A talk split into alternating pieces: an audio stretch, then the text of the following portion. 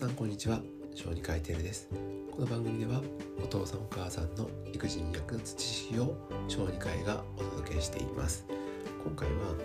家庭でよく起きるような事故をまとめたホームページ小児科学会のインジャリーアラートから事例を紹介していこうと思います。このホームページの趣旨は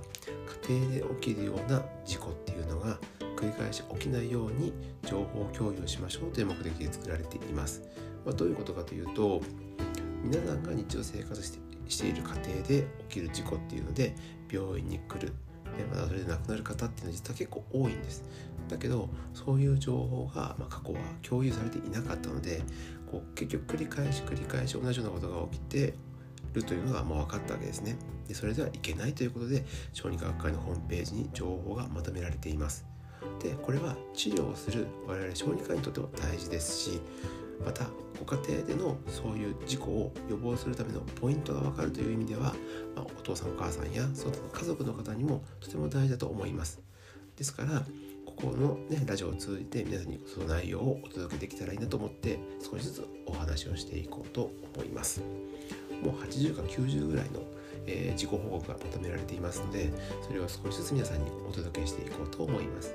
まず今日はナンバーワン哺乳瓶、えー、入手の、えー、消毒剤タブレット型による、えー、口頭狭窄の自己事例をお話ししようと思います。口頭狭窄っていうのは口頭って喉の部分ですね。その部分が、まあ、癒着をして狭まってしまったので呼吸がしづらい状況になったというのがこの事例です、えまず起きた年齢のお子さんは9ヶ月のお子さん男の子ですね。でなんでこれを食べてしまったかというと、まあ、そもそも今回のこのタブレット型の消毒剤は試供品で、まあ、包装もま簡単なものだったみたいです。それを台所の流しの下の哺乳瓶と一緒に、ね、ご家族の方が入れておいたと。である日お姉ちゃん2歳のお姉ちゃん当時がそれを開けてですねどうもそのお菓子と思ったんでしょうねその9ヶ月の子供の口の中に入れてたようですでその後呼吸が苦しくなって近くの病院を受診しましたこれが12月の3日だそうです。で一応口腔の中をね口の中をきれいに洗浄した後に、えー、入院となって様子を見たわけです。で一時的にそのさっき言った呼吸が苦しそうだった状態が改善してご飯も口から食べれるようになったので1ヶ月後の1月5日に退院したという流れです。ただそれからねしばらくした1月20日にまた呼吸が苦しそうな状態になったのでいろいろ観察したそうです。で後頭ファイバーといって、まあ、喉の奥の方をカメラで見てみたところ下咽と喉の奥の部分ですねさっき言った後頭部分が狭窄しているということが分かったのでまたこの2月8日に、まあ、他の病院に紹介されたという流れですね。はい、でその緊急入院となった2月8日にもう手術を行われています。何をしたかというと気管切開ですね要は喉の部分に穴を開けて息ができるように穴を作ったでそこをこう風船で、え、拡張したというふうな処置がされています。で、まあ、幸い穴があればですね通り道があれば呼吸ができる状況ですので人工呼吸器はいらなかったようですね。でご飯に関してもその鼻からお腹の方にチューブをね入れてそこから経管栄養が始められたというふうになっています。で1ヶ月後にもうその鼻にねチューブを入れてると実は管理が難しくってご家庭に帰ることできないんですね。ですから胃ろうを作って、えそこからご飯を与えるような形になって、え治療がね継続されました。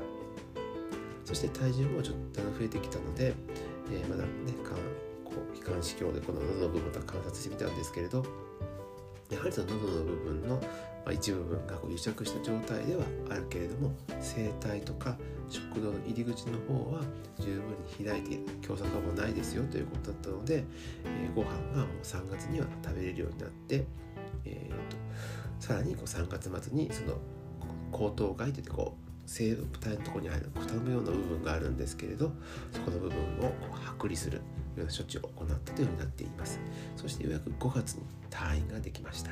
で今は色は閉じてるそうなんですけれど退院当時は気管切開は残しているという状態です。つまり12月に始まって1ヶ月入院。そしてしばらくまた経った後にから5月までですからおよそ3ヶ月ぐらい入院をしたというすごく長いね経過の症例になりますね。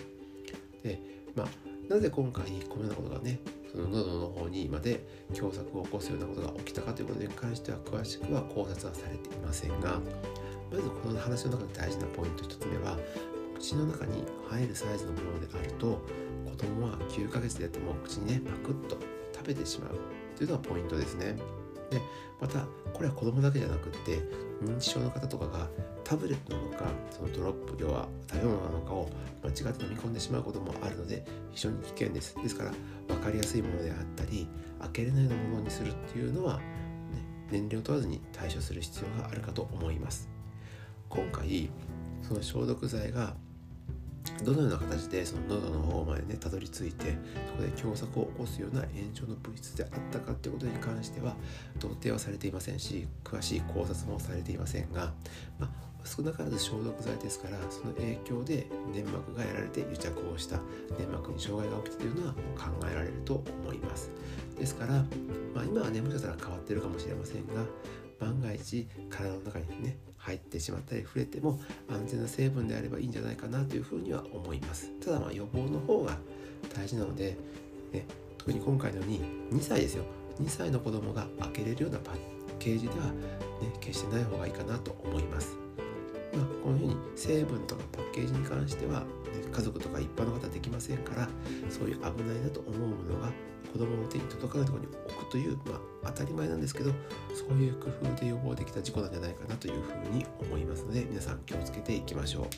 えー、今回は小児科学会のインジャリーアラートからナンバー1哺乳瓶乳児の消毒剤タブレット型による喉頭狭窄の事例をお話ししました、えー、結構身近に起きやすいと思うので皆さんも気をつけておきましょう。これからもこのように、えー、育児に役立つような医学の知識をお話ししていこうと思います。それではまた次回の放送でお会いしましょう。以上、小児科医テルでした。皆さん、お大事に。